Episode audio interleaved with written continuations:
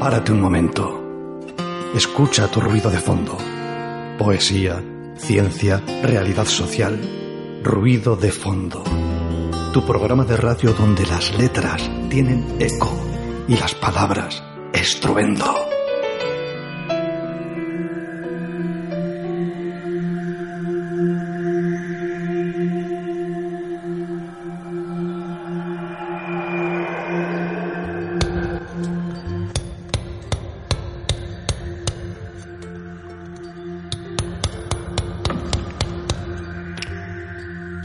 Buenas tardes, Arrastión, Arrastión, Arrachaldeón. En el control técnico, Miguel Ángel Puentes. Eh, y a mi lado, mi compañera Daniela Bartolomé. Eh, Arrastión, Carla, buenas tardes, amigas y amigos oyentes. Una tarde más de lunes aquí, frente al té, el café, la mesita de la sala, de estar tranquilamente escuchando, ¿cuál? Ruido de fondo, 91.4 de frecuencia modulada. Desde fuera de Vizcaya también nos puedes sintonizar en cualquier parte del mundo, en tiempo real, a través de nuestra señal online, www.candelaradio.fm. Tienes además dos formas de contactar con nosotros, bien por vía electrónica, el correo electrónico de Ruido de Fondo, que es ruidodefondobilbao.gmail.com o a través del teléfono 94 421 3276. Quédate con nosotros en esta entrañable hora que tenemos por delante. Hemos preparado cosas interesantes para ti. No te vayas. El viento se pasea por el Ganeco, Arraiz, Pagasarri y te trae la brisa de...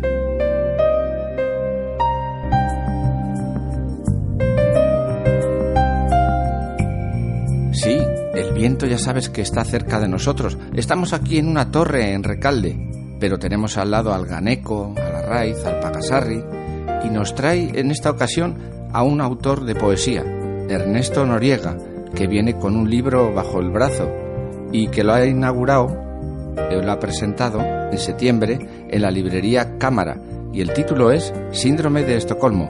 Él nos va a ir desgranando, su propio autor, y para nosotros va a ser un auténtico lujo el encuentro con este poeta, ¿verdad, Daniela?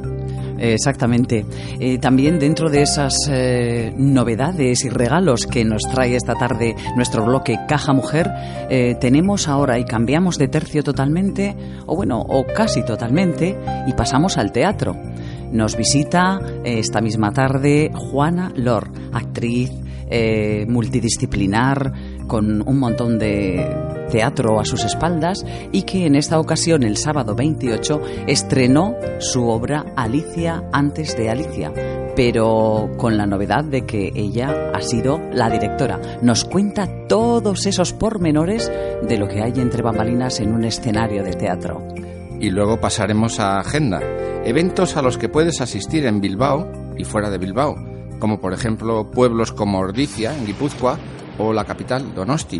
Toma buena nota de que estamos deseando de contároslo todo, ¿eh?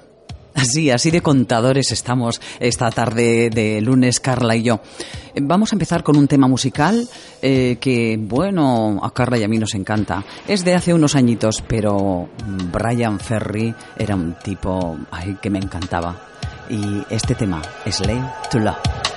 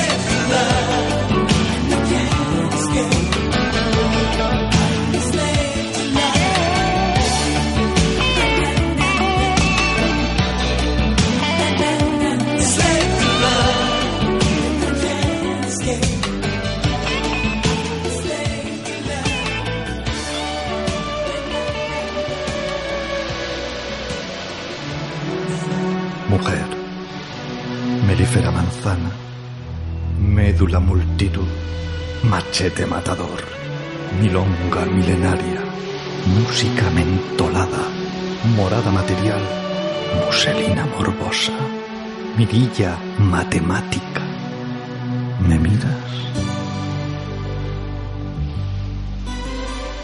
Continuamos esta tarde de lunes en Ruido de Fondo. Trabajaremos como esclavos del amor, como bien decía el título de la canción que ha interpretado perfectamente Brian Ferry, Slave to Love pero esclavos de las artes escénicas, la escritura y la poesía.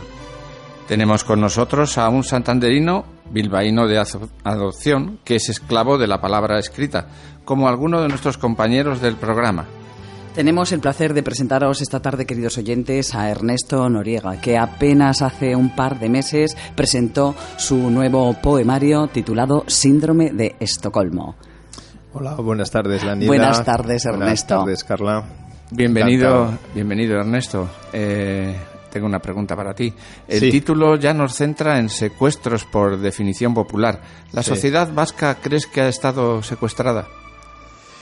Bueno, eh, bueno, primero tengo que decir que yo cuando pongo el, título, en realidad no lo pensé en clave, en clave política, sino que lo pensé más en clave personal, psicológica, sintiendo que, bueno, como eh, que uno puede ser secuestrador y secuestrado a la vez, pero consigo mismo. No, no, no sé. Lo de la sociedad vasca secuestrada, pues, hombre, habría que ver.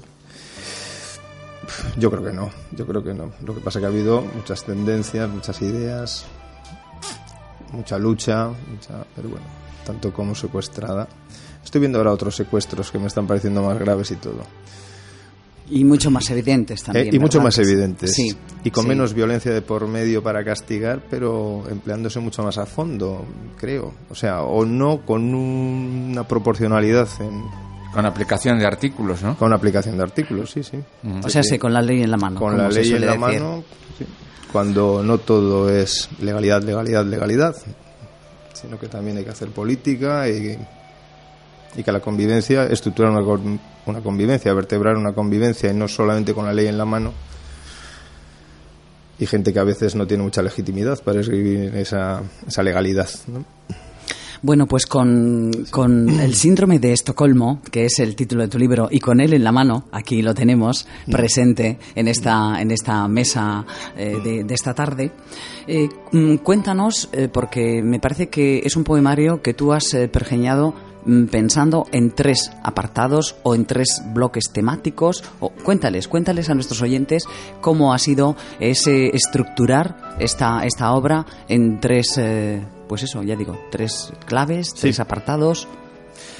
Sí, bueno, eh, el poemario está dividido en tres bloques, en tres bloques bastante bien diferenciados, aunque bueno, también hay poemas que podían haber ido en un bloque o en otro. El primer bloque se llama Entero y Universo y bueno, quizás es una declaración de cómo o sea, de cómo me siento muchas veces yo como entidad viviente, como ser, como individuo frente al mundo, el universo, y es la parte más filosófica, quizás.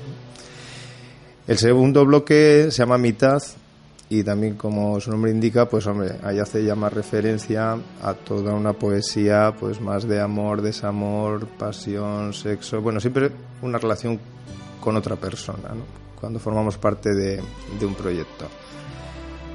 Y bueno, el tercer bloque es un bloque más social, más militante, más actual, porque es un bloque que estos últimos años pues, ha crecido bastante ¿no? con las cosas que están pasando. Y, bueno, quizás el que más refleja un poquito pues una transformación personal que yo llamo de espectador a testigo. ¿no? Porque cualquier poeta o cualquier artista o gente que haga cualquier arte, pues hombre, siempre tiene que mantener los ojos abiertos, siempre tiene que haber una capacidad para la perplejidad, para, para la curiosidad, pero bueno, eso es ser espectador. Van pasando cosas, te vas convirtiendo en espectador habitual y acabas siendo testigo, porque acabas tomando partido, acabas eh, de alguna forma pues no siendo tan neutral, ¿no? Y te vas colocando en el lado de la balanza que te toca. Y eso pues queda más de, de relieve pues en este tercer bloque, ¿no? En, en, rabia y decencia, que se llama este tercer bloque, el bloque más, más, más político, militante. Sí, nuestros oyentes igual se han quedado con la miel en los labios con este resumen. Igual si les recitases algo, seguro que les cautivaría tanto como a Daniela y a mí, que hemos tenido la oportunidad de tenerlo entre nuestras manos. Te vamos a pedir un, una, recitación, sí, Ernesto. Sí, bueno, pues voy a recitar uno de este tercer bloque eh, que se titula Nueva SOA o nuevo, o nuevo Holocausto se podía haber titulado, ¿no? Hoy he entregado una limosna y he sentido ganas de llorar. Con unas monedas he comprado un poco de llanto. Suprimirán las monedas y el dinero virtual. No podremos pasarlo de mano en mano sonreirán victoriosos. Los nuevos cementerios para mendigos están ya preparados. Los nuevos hornos crematorios se están construyendo a toda prisa. Cierran fronteras y encogen sus hombros. Temen contagiarse con miseria extranjera y repiten con cinismo. Qué pena que sobre tanta gente. Pero no sienten ninguna necesidad de llorar y repiten con estoicismo fingido. Esto es lo que hay. No manchan sus manos de sangre empuñando un arma para matar. Tan solo acercan sus cómodos sillones junto a las alambradas y los nichos para contemplar la muerte ajena. Ante sus ojos nuestros cuerpos como rastrojo inútil que debe ser quemado. Nuestras lágrimas como populismo subversivo que hay que erradicar. Nuestra existencia como una indeseable sobreproducción que reclama una urgente solución. Quizás una solución final. Bueno, este es un poquito grave, el tono es... Muy bien. El tono. Muy bien, gracias, gracias, gracias. Mm, eh, Luego os pagaré síndrome, de, síndrome de Estocolmo. No, ya sabes que no hay necesidad. Que te, tenemos aquí encantados de la vida, tanto Carla como yo, como Miguel, porque, bueno, pues ya nos conocemos de, todas esas eh, cuestiones poéticas que hay por la villa, de las que luego ya te vamos a preguntar algo también.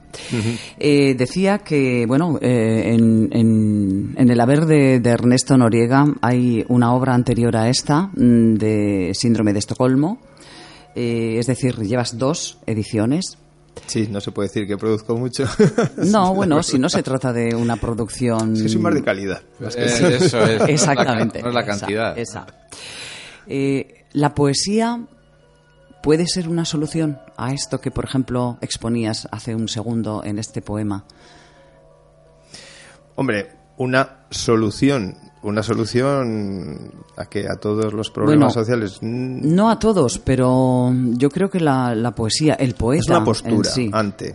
Es una postura. a ti te parece que es una postura. Es una postura. Un. Sirva para lo que sirva. ¿no? Luego se verá si sirve, si no sirve. Hombre, eh, muchos poetas y muchos cantautores y muchos hombres han llegado a ser símbolos, símbolos que luego se han esgrimido en contra de injusticias, de tal. O sea, quiere decir que que sí, y aparte que, que- que hay regímenes que lo acusan, ¿no? Eh, Por, por eso, como digo en otro poema, a veces cuando, cuando llegan las represiones los poetas caen pronto, ¿no? Como pasó con García Lorca, como en su momento pasó con Víctor Jara, como... A ver, ha pasado muchas veces, ¿no? Que, que quizás eh, parece que no, que está ahí el poeta diciendo sus cosillas, pero luego en un momento dado se convierte en símbolo y, hay que apropiarse del símbolo o destruirlo porque es lo, lo que hace lo, lo que hace cuajar el, un movimiento que no es la razón muchas veces es la emoción ¿no? Va Y la rebeldía. ¿no? y la rebeldía entonces Claro, ahí implícita.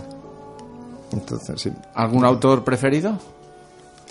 hombre a mí me gusta mucho a ver poesía no leo tanta como debería pero bueno tengo mi Luis ¿Qué eh, Luis? Cernuda de Mario Benedetti Relatos, novela. Leo bastante ensayo. Últimamente estoy leyendo bastante ensayo. Ensayo desde filosófico, político. Estoy leyendo bastante sociología. estoy- leo a Zygmunt Bauman, Svetan Todorov últimamente. que y, narrativa, bueno, últimamente he leído a, a Rosa Montero. eh, pero no leo mucha narrativa. Y antes leía mucho más que ahora. Ahora, la verdad, soy un poquito anárquico para mis lecturas. Bien, pero eso Sí, no es sinónimo de, de nada, ¿no? Más que de que lees cuando te da la gana Cuando y lo que te da da la gana. gana. Sí, sí, sí, sí. Al final, yo creo que eso es, eh, pues bueno, pues dejarse, dejarse ser. ¿no? También. Sí, sí, sí. Como Soy bastante autodidacta. Ah, qué Eh, Lo bueno. que me gusta es tener mi camino autodidacta y saltar de una lectura a un libro, de un libro a una música, de una música a otro libro. O sea, quiere decir, eh, te vas haciendo tu camino. ¿no? Ujú. y, y en ese y en ese saltar de una cosa a otra habrá algún momento en el que de repente Ernesto Tacata. Noriega se sienta con la pluma y le da ahí zapatilla Bueno, la al pluma papel. últimamente ya es el móvil, a veces. directamente, móvil, A veces ya bueno. casi com- ya compongo casi a veces. eh, sobre el propio sí, móvil. sí, sí. Mucha gente está con La agenda de notas, Sí, etcétera. porque, claro, es que la forma de, además de crear ya... ver, Yo lo comentaba hablando con unos amigos el otro día, que a lo mejor ya deja de ser tanto eso de sentarte sobre la página en blanco, el blog, y decir, venga, vamos, ¿no? Sino que no, voy, voy recogiendo todo lo que me llega durante el día, y a veces puede ser en papel, puede ser en el móvil y tal. Está ahí, ahí queda. ¿eh? Las vivencias se quedan. En un momento dado hay algo, te hace y dices, perdona, estoy viendo aquí una relación en- entre lo recogido, ahora creo un... Y a lo mejor de la atacada ya no solamente haces uno, a lo mejor haces tres o cuatro poemas que resulta que han salido de las mismas semillas, ¿no? Pero dándole diferente. No sé, tampoco es que haya una cosa prefijada. Te íbamos a preguntar también algo de lo que hemos hecho mención hace unos minutos mm, respecto a todo este plantel de, de cuestiones y de citas con la poesía que se vienen dando en la villa, de las que sabemos que eres asiduo. De, Sí, sí, de- sí. Sobre todo una que tú, que tú organizas que voy poco, por cierto. Cuando Bueno. puedo, siempre que puedo estoy.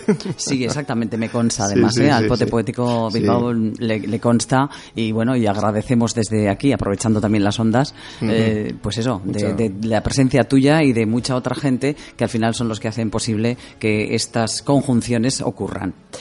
Eh, ¿les, eh, ¿Les intuyes a, estos espacios eh, políticos algún tipo de, mm, de cuestión social más allá de- de la poesía? ¿O es un mero entretenimiento? No sé, ¿cómo, cómo lo ve Ernesto Noriega? Eh, el hecho de que hayan proliferado eh, estas citas en bares, en, en lugares eh, a Sí, los sí, que la sí, sí, poesía sí. no estaba acostumbrada. ¿eh? Y bueno, y están además teniendo, yo creo que su. Sí, sí, sí, su- bastante su-. Están, es verdad, están cuajando de alguna manera.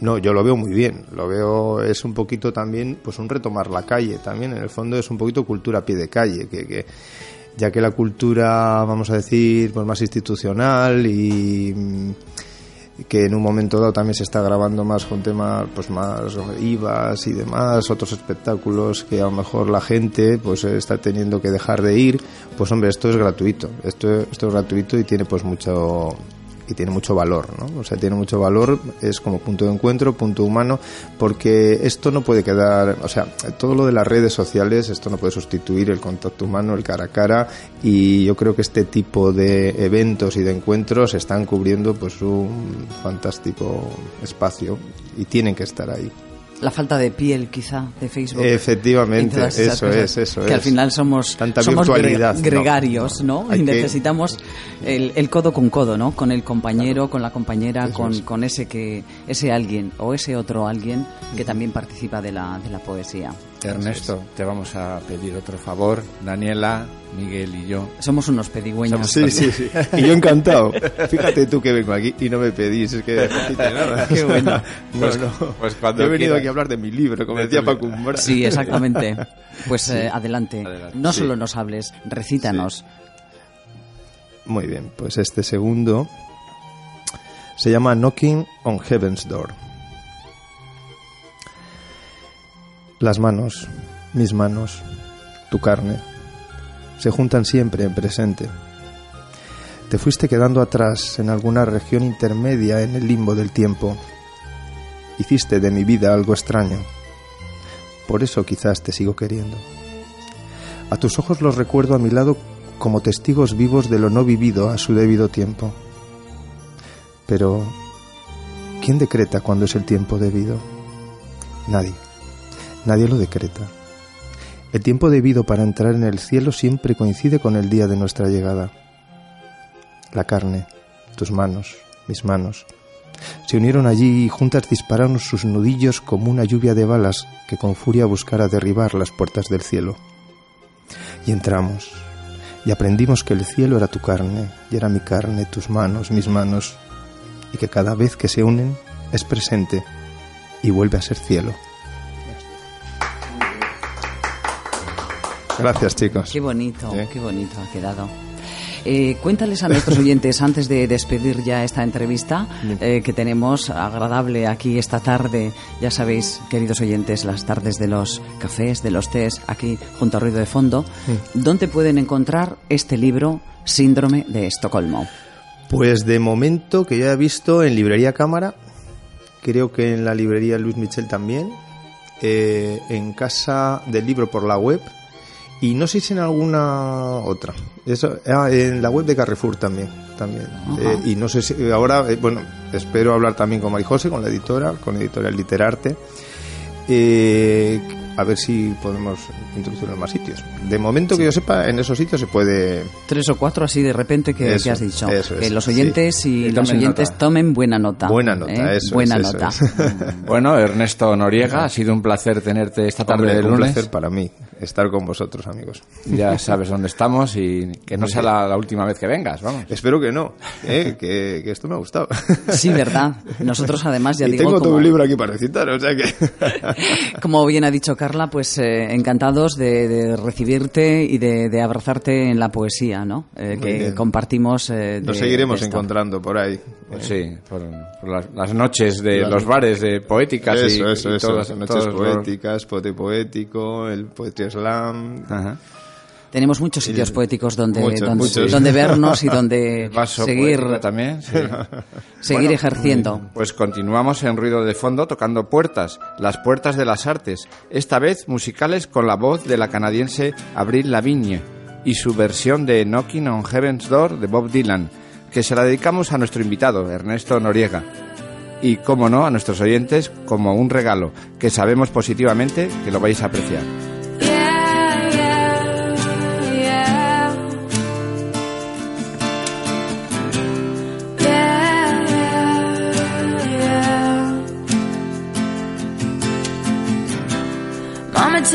This badge off of me. I can't use it anymore. It's getting dark, too dark to see. feel I'm knocking on heaven's door. Knock, knock, knocking on heaven's door. Knock, knock, knocking on heaven's door. Knock, knock, knocking on heaven's door. Knock, knock, knocking on heaven's door. Mama put my guns in the ground. I can't shoot them anymore. That long black cloud is coming down. I feel like I'm knocking on heaven's door. Knock, knock, knocking on heaven's door. Knock, knock, knocking on heaven's door. Knock, knock, knocking on heaven's door. Yeah, yeah. Knock, knock, knocking on heaven's door.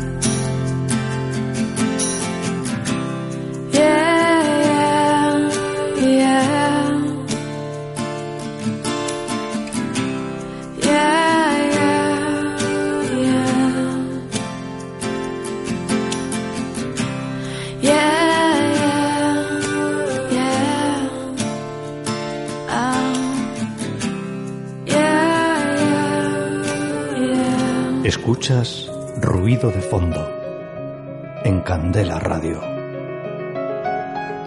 Pues queridos oyentes, seguimos en Caja Mujer, nuestro bloque de esta tarde. Pero en esta ocasión nuestra invitada es una mujer. Antes ha sido un hombre, ahora una mujer. Bueno, Caja Mujer admite de todo.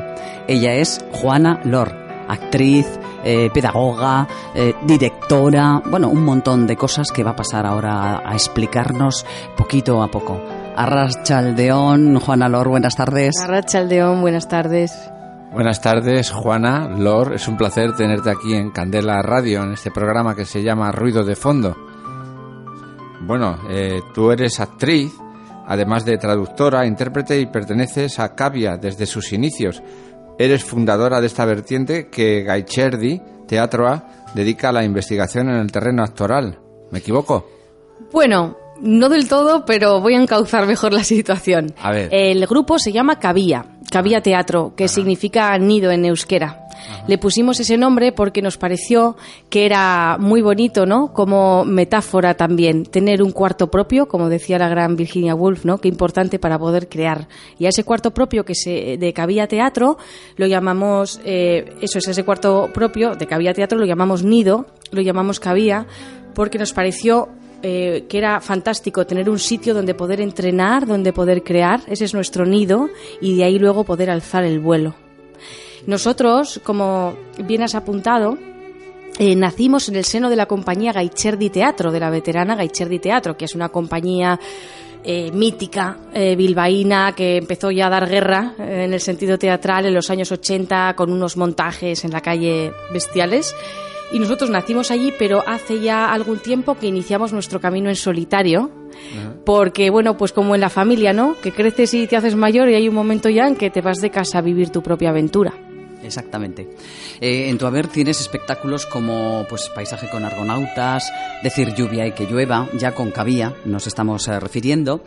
Eh, y bueno, y además habéis obtenido diferentes premios y galardones, como por ejemplo el premio Ercilla a la mejor producción vasca, el premio del segundo certamen de investigadores teatrales, el premio Revelación La Rus Escena Siglo XXI, y además quedó también candidata, esta última nombrada, Decir lluvia y que llueva, al finalista al premio Max. Sí, eh, decir lluvia y que llueva fue un espectáculo que nos abrió muchas puertas. Yo siempre pienso que el paisaje con argonautas, que además era un trabajo más chiquitín, donde trabajaba yo como actriz con, con un músico, fue más como una especie de globo sonda, el primer globo sonda que envió Cabía para testar y testarnos, ¿no? Pero el, para mí la ópera prima de, de Cabía como tal, también porque somos un colectivo y para mí es súper importante que estemos la mayoría de actores y actrices implicados en, sobre las tablas, es muy importante. Eh, lo considero que fue el decir lluvia y que llueva y este espectáculo nos abrió muchas puertas. Empezaron a llegar los premios, primero fue La Ruz, luego los premios Ercilla, luego fuimos candidatos a los Max y bueno, pues fue, fue una gozada. Y después han ido llegando otros premios, ¿no? Como por ejemplo el del público de Pabellón 6 con el árbol de Hiroshima. A mí me dieron un premio también como mejor actriz en el Indie Fest de Santander hace algunos años ya por arquetipos de mujer. Y bueno, pues ahí están, ¿no? Y recibir premios mola, porque yo siento que es como un- una palmadita, ¿no? Que te dan en la espalda para decir, venga, que sí, chavales, que vais bien, ¿no? Pa'lante. Que vale, que vale, que, que esto es, es bonito, agrada a la gente y al final el venerable es el que te da o te quita, ¿verdad? Sí, sí, muchas veces el, venera- el venerable es el que te da y te quita, pero muchas veces también para que el venerable te pueda dar o quitar hace falta que den la oportunidad de que el venerable pueda ver. Bueno, cuéntanos un poco cómo entraste en la dirección teatral. Pues mira, en la dirección teatral entré por culpa de unos liantes maravillosos que son Alambique Teatro. Porque, bueno, yo no sé qué pasa, ¿no? Ahora está muy en boga todo el tema también de, de la mujer, ¿no? La mujer en puestos directivos, al final en puestos de dirección, puestos de responsabilidad. Yo no sé si es porque soy mujer, pero el caso es que nunca me imaginé dirigiendo nada, no, no estaba dentro de mis planes hasta que esta gente tocó a mi puerta y me propusieron dirigirles. Y la verdad que ha sido un viaje estupendo, me gusta, me gusta mucho. Les he dirigido dos montajes hasta ahora, uno primero eh, yo sola al, al- al timón artístico de la dirección y el segundo en codirección con Javier Liñera, que ha sido una experiencia muy buena también. Y también dirijo, tengo que decir, a un grupo fantástico en Irala, que es un grupo de personas ya de más edad que son también Cuéntanos, cuéntanos dónde, en qué parte de Irala. Pues en Irala eh, solemos hacer los ensayos en el centro cívico de Irala y luego las obras, cuando ya las mostramos, las hacemos aquí en Recalde. Qué bueno, así de, superbién. veci- de vecindario. Claro que sí. Qué bonito, me parece una idea fantástica. Sí. Porque el poder eh, eh, terapéutico, voy a hablar, del teatro, en esas personas, en ese grupo ya, como dices, de, de gente con una cierta edad, eh, ¿qué, ¿qué feeling te está dando? ¿Qué, Mira, qué, qué- qué estás viendo A ahí? mí, a mí el feeling que me da trabajar con la farándula, y te voy a hablar a nivel terapéutico, es que yo siempre salgo mucho mejor de lo que he entrado a esas clases. O sea, son casi ellos los que de alguna forma me curan a mí o me inyectan energía, porque son la bomba, son maravillosos.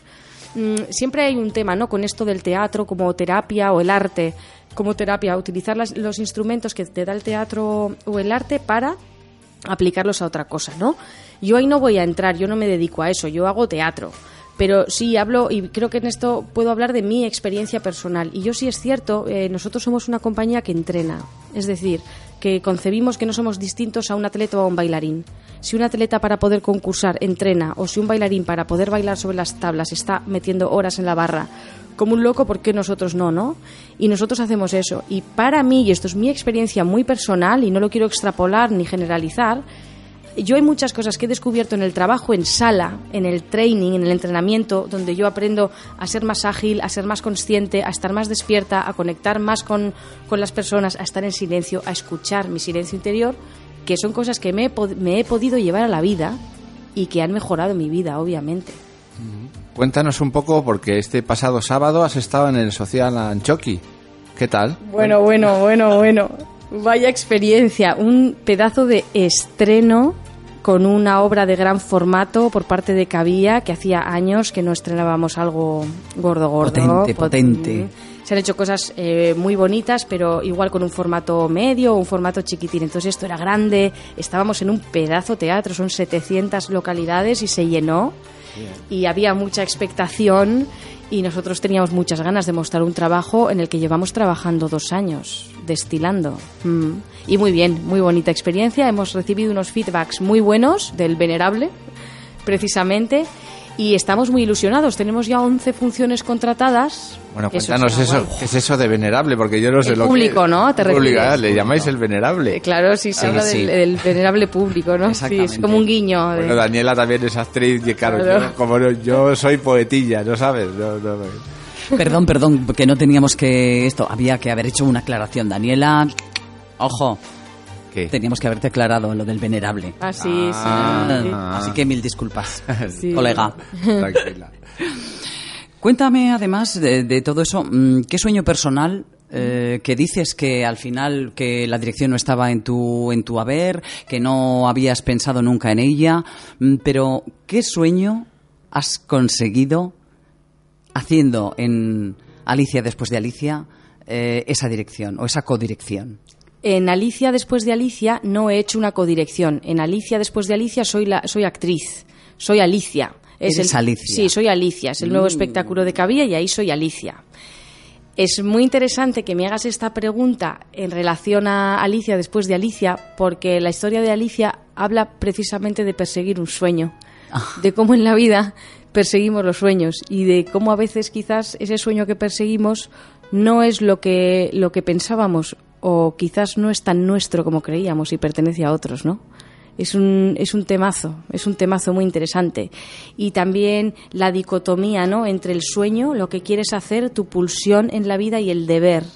Es decir, aquello que te ha dado la estructura, cómo te han educado, dónde te has formado, qué te han contado que tienes que ser.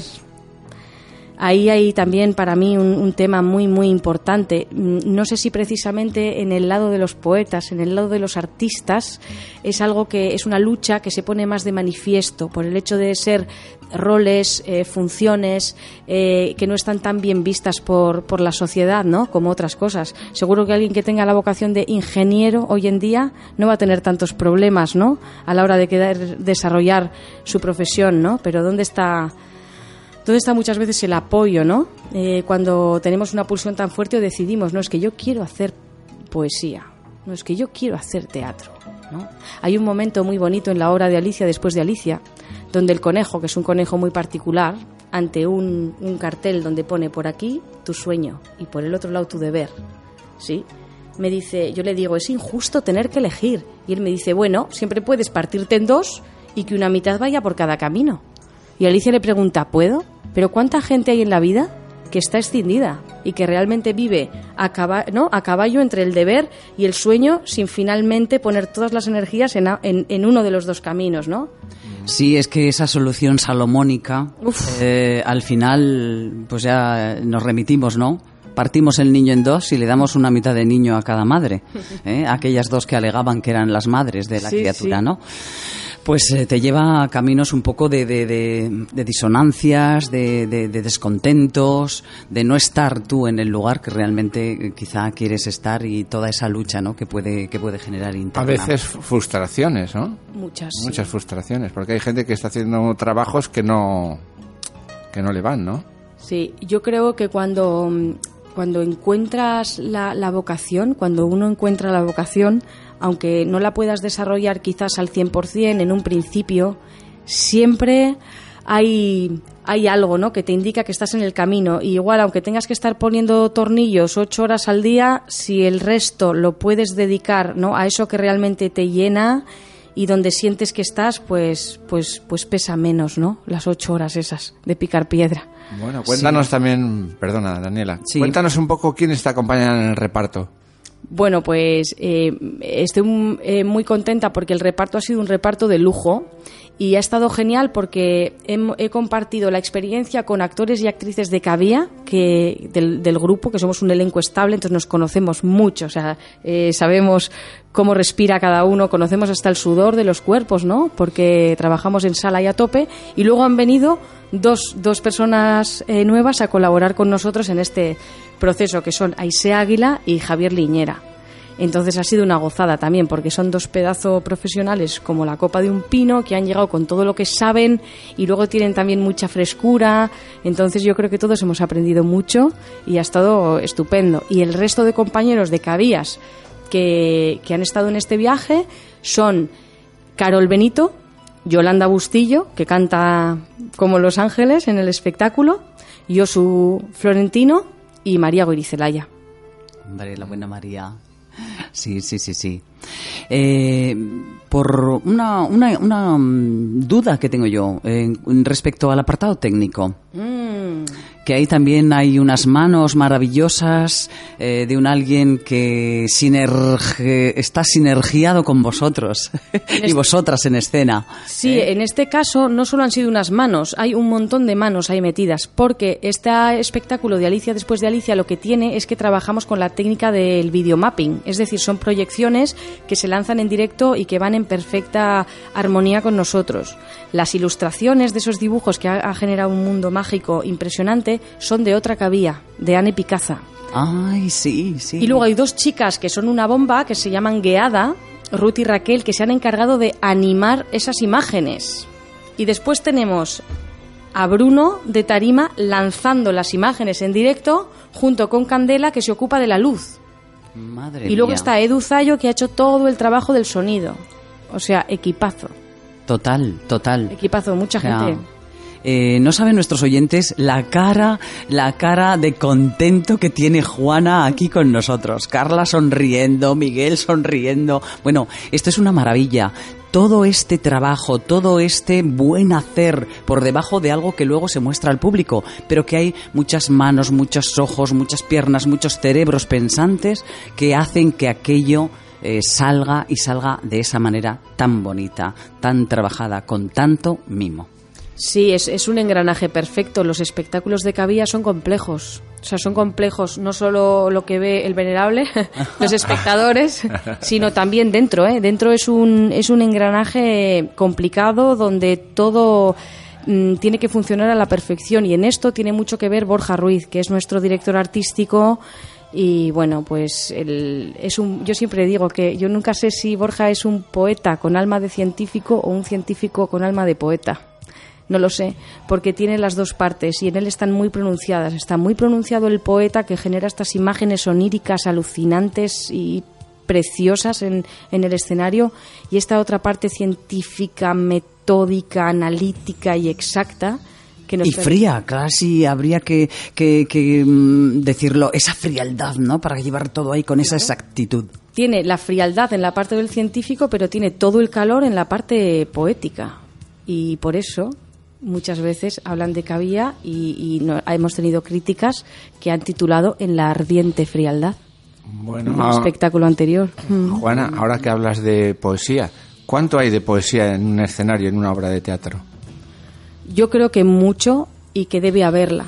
Yo creo que uno de los planos que debe tener el teatro es que el teatro tiene que ser capaz de generar poesía, poesía visual, de generar metáforas, de generar imágenes, de generar eso que yo entiendo que es la poesía, que es cuando con la forma consigues transmitir algo que es intangible y que es intocable y que es el sustrato de la vida. Ese atrapar eso, ¿no? Es atrapar el, el, el- el instante. ¿Y el silencio teatral? El silencio es importantísimo. Es, es- es importante, Mira, ¿verdad? mira, Y eso que dicen que en la radio es pecado, ¿eh? Pero los silencios que se pueden tocar, que se pueden palpar, ¿cu- ¿cuánto hay de contenido en un silencio? Buah. Tremebundo. Tremebundo. Al principio los actores, cuando empezamos, tenemos mucho miedo de los silencios, ¿no? Parece que siempre tienes que estar hablando en escena o haciendo tal, pero cuando empiezas a dominar el silencio, ¡guau! Porque es el anteimpulso de todo lo demás. El silencio en el teatro es cuando el columpio de la niña hace así y lo retienes por un segundo antes de... Volver a darle plas ese, ese, ese empaque y para que vuelva a coger otra vez breada. ¿eh? Mm, Qué bueno, qué bonito. Cuenta a nuestros especta- espectadores, fíjate tú. Los oyentes, bueno, yo creo que están ahora en ese punto de expectación, además, ¿eh? y se están imaginando todas estas cosas que, que Juana está contando de esa manera tan maravillosa, ¿no? Eh, ¿Dónde y en qué lugares hay 11 opciones más de ver, eh, de ver mm, ¿Alicia? Alicia eh, después de Alicia. Pues ahora mismo no tengo la lista aquí delante y de memoria, pero a partir de enero se va a poder ver Alicia después de Alicia en muchos de los teatros de Euskadi.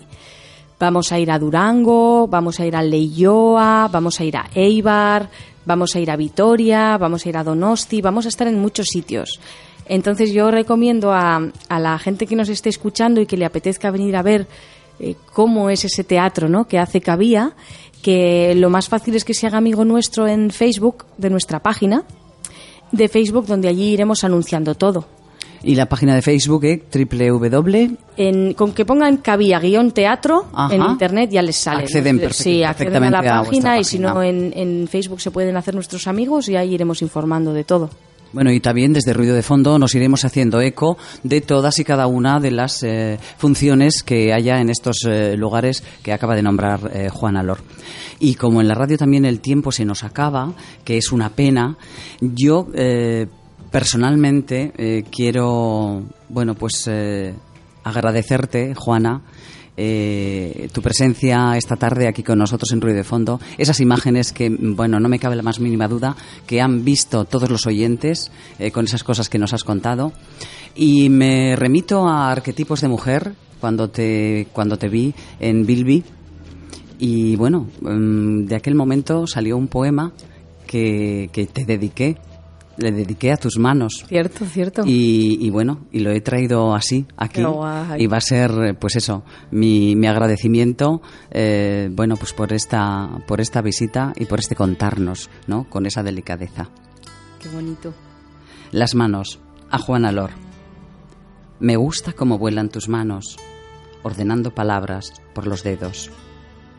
Tus manos, llamadores del templo de tu cuerpo. Tus manos hipocampo titilan al compás de tu ombligo. Cantabas con tus manos el nombre sabio de la tierra. Ma, nos, me, nos, mi, nos, mo, nos, mundos. Tus manos, tus manos. Muchísimas gracias, Juan Alor. Ha sido un placer inmenso tenerte esta tarde en Ruido de Fondo. Muchas gracias a los dos y recordaros también que el 26 de noviembre, porque es un mes importante también para la mujer y para reivindicar su visibilización, eh, voy a estar en el Teatro de Sopela con arquetipos de mujer. Ahí voy a estar yo y mis manos. Y tus manos. Ay, había una canción que era tus, Mis manos en tu cintura, no sé si la has conocido. Y mis manos en tu cintura. Qué buena. Adamo, Adamo, Adamo, si no sí. recordamos mal. Bueno, pues esto es un placer que hayas estado con nosotros, Juan Alor. Te deseamos muchos éxitos, tanto Daniela Mucha como mierda, mucha mierda. como se suele decir. Y bueno, pues eh, has presentado ahí tu último trabajo en Alicia, después de Alicia, inspirado en Lewis Carroll. Sí, ¿No? sí, sí, en Lewis Carroll y en, en su Alicia, pero nosotros luego hemos cogido y hemos hecho algo muy particular y muy caviano que no está bastante alejado de la Alicia de Carroll. Perfecto. Bueno, pues un placer tenerte en Ruido de Fondo. Y nos vamos a despedir con un tema musical. ¿En la voz de quién? ¿En Daniela? Pues eh, va a ser de un dueto entre Mercedes Sosa y Rafael Amor, cantando a El corazón libre. te han sitiado, corazón, y esperan tu renuncia. Los únicos vencidos, corazón, son los que no luchan. No te entregues, corazón libre, no te entregues. No te entregues, corazón libre, no te entregues.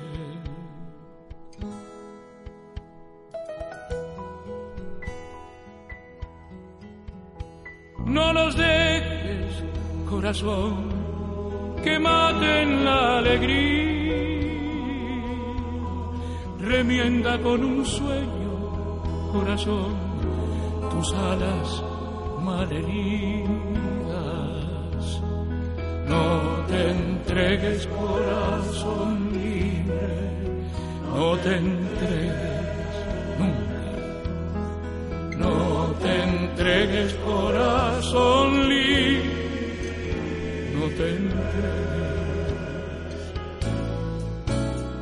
Y recuerda corazón. La infancia sin frontera. El tacto de la vida, corazón. Carne de primavera. No te entregues, corazón libre. No te entregues.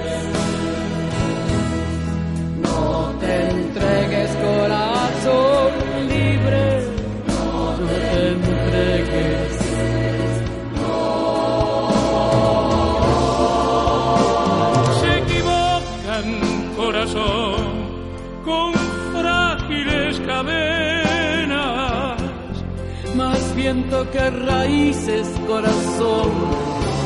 Destrózalas y vuela. No te entregues, corazón libre.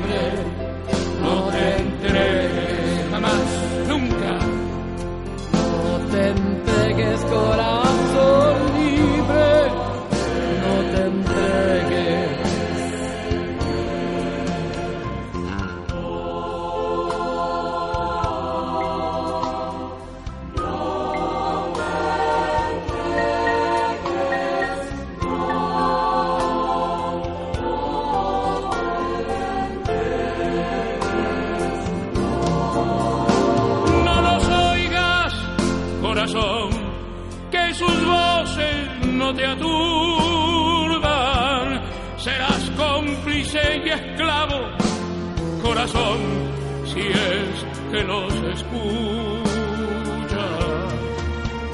te entregues, corazón libre, no te entregues, no, nunca. No te entregues, corazón libre. No te entregues.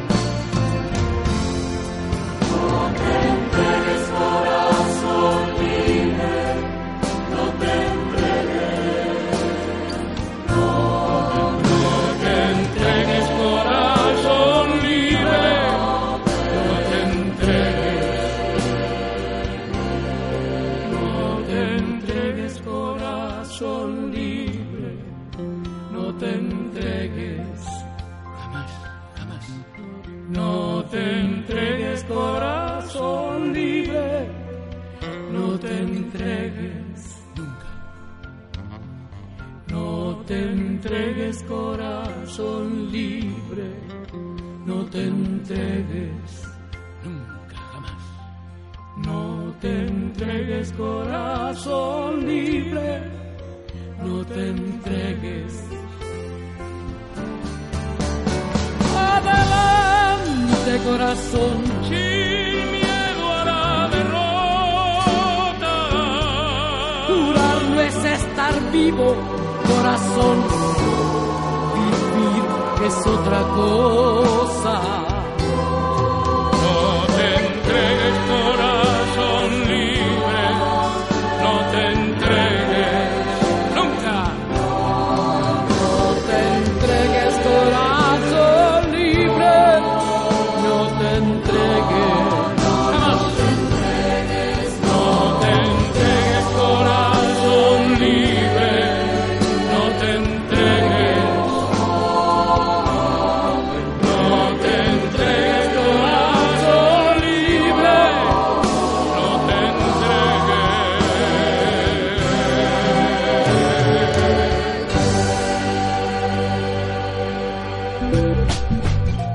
A los bolsillos rebuscando. No te preocupes. Si hubiera telas de araña, tampoco te quedas sin plan. Te contamos esas cosas que puedes hacer, esos lugares a los que asistir sin que te rasquen demasiado el bolsillo.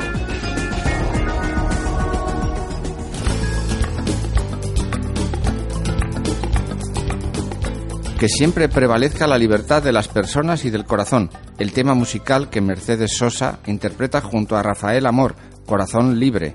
Nuestro detalle musical con Juana Lor, nuestra actriz invitada hoy en Ruido de Fondo. Y con estos aires de libertad nos ponemos manos a la obra. Digo, perdón, al boli y al papel para tomar buena nota de los eventos que tenemos aquí y allá, gratuitos o por un precio asequible y que pasamos a contaros, amigos y amigas oyentes. Del 1 al 20 de noviembre se está celebrando en Donosti el tercer encuentro sobre el libro de artista, la exposición 21 libros de artista en 21 establecimientos culturales y artísticos. Desde el día 6 hasta el 18 de noviembre, en el Coldo Michelena Kulturgunea, en Donosti, desde las 8 y media de la mañana hasta las 8 y media de la tarde, la exposición Libros de Artista en Miniatura, 5 por 5 por 5. Imaginad qué libritos más chiquis. El miércoles 8 a las 20 horas en la sala BBK de Bilbao, actuación de Vie Farca Touré, que nos llevará a ritmo de blues a las raíces más profundas africanas. Doan, gratis, free. El jueves ya 9 de noviembre en la biblioteca de Videbarrieta a las 9 perdón, las 9 no, 19.30, ellas hacen ciencia, una antropóloga en el Pacífico. La antropóloga Teresa del Valle conversa con el periodista e investigador Javier San Martín. El día- Y Ah, tranquilo, Carla. Oh, qué. Eh, el mismo jueves, no te excites, mm, poetiza, poetiza. El vaso poético en Taberna Aldape, en la calle Altuve. Será el próximo jueves a las 8 de la tarde. El mismo día y hasta las 12 en la sala de exposiciones de Algorta, en Villamonte A8, la exposición del pintor Rafa Villa, titulada Un mundo raro.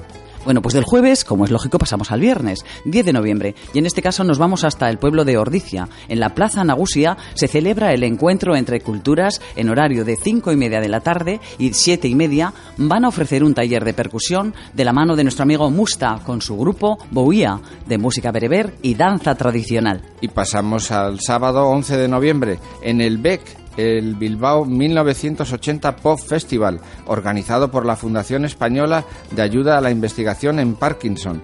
Las entradas cuestan 30 euros más gastos de gestión. Toda la recaudación irá destinada a esta labor.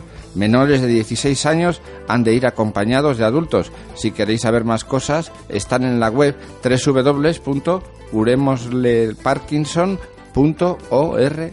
Y ahora noticias desde Madrid, desde la Casa Encendida. Para el sábado 11 y el domingo 12, y por el módico precio de 3 euros, podemos optar al audiovisual de cine antierótico con la propuesta japonesa de Ae Shiota. Películas que hablan del empoderamiento de la mujer en este género y formas diferentes de representar la sexualidad en el cine contemporáneo. Os hemos dado muestra de cosas variadas, de aquí y de fuera de aquí, y como veis las mujeres dando la talla en las artes, en el cine, en el teatro, lo decía en su tema musical aquella Maritrini del siglo pasado, pero que tiene vigencia también hoy. Así que escuchamos Yo no soy esa. Qué recuerdos, amigas y amigos, oyentes, y qué verdades. Yo no soy esa que tú te imaginas, una señorita tranquila y sencilla que un día abandonas y siempre perdona a esa niña si no, esa no soy yo. Yo no soy esa que tú te creías, la paloma blanca que te baila el agua, que ríe por nada, diciendo si a todo esa niña sí, no, esa no soy yo. No podrás presumir jamás de haber jugado con la verdad,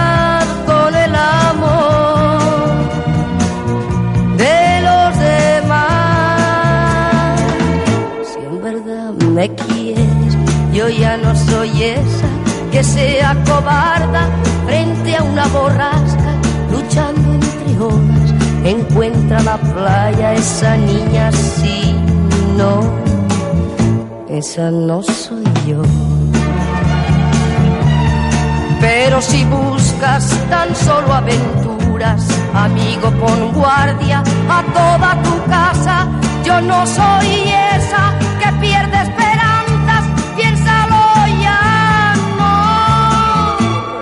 no. Soy esa que tú te imaginas, una señorita tranquila y sencilla que un día abandonas y siempre perdona a esa niña, sí, no, esa no soy yo. Esa niña, sí, no, esa no soy yo. Esa niña sí, esa no soy yo. Esa niña sí,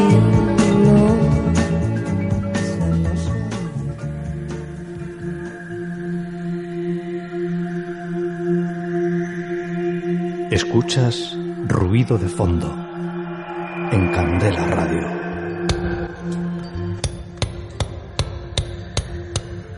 Pues así, poquito a poco y pasito a paso hemos ido eh, cubriendo los 60 minutos de esta tarde de lunes y de ruido de fondo, aquí en la 91.4 de frecuencia modulada. Acabamos de escuchar un tema de Maritrini, la ínclita Maritrini, con aquel famosísimo Yo no soy esa. Bueno, yo soy Daniela, ¿y tú? ¿Tú quién eres el que nos estás escuchando? Yo soy Carla Alonso y aquí está también Miguel Ángel a nuestro lado. Y bueno, deciros que os esperamos el próximo lunes, que no os vais a escapar, aunque haga buen tiempo, ¿eh? Exactamente. Recordaros también que nuestros invitados han sido, por un lado, el poeta eh, Ernesto Noriega, que nos ha traído eh, ecos de su nuevo poemario Síndrome de Estocolmo. Y también la actriz Juana Lor, que ha estado recientemente con la obra de Alicia en el social Anchoqui de Basauri. Exactamente. Y todo ese montón de cosas que os hemos ofrecido para que el fin de semana no os dé tregua al aburrimiento ni a decir, ay, ¿qué hago? Nada. Tienes un montón de cosas ahí, has cogido boli y papel y lo tienes todo anotadito. Así que nos vemos el próximo lunes. Pero antes vamos a escuchar un tema musical que se titula The Wait de un grupo que actuó durante bastante tiempo con un tal Bob Dylan. ¿Cómo se llamaba el grupo? The Band. El, el nombre de la canción, The Weight, que viene a ser algo así como el peso. Agur eta ondo pasa. Chao, nos vemos. Agur a todos.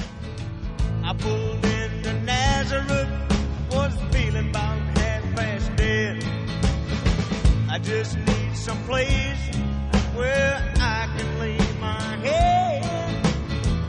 Hey, mister, can you tell me where a man might find a bed? He just grinned and shook my hand. No was all he said.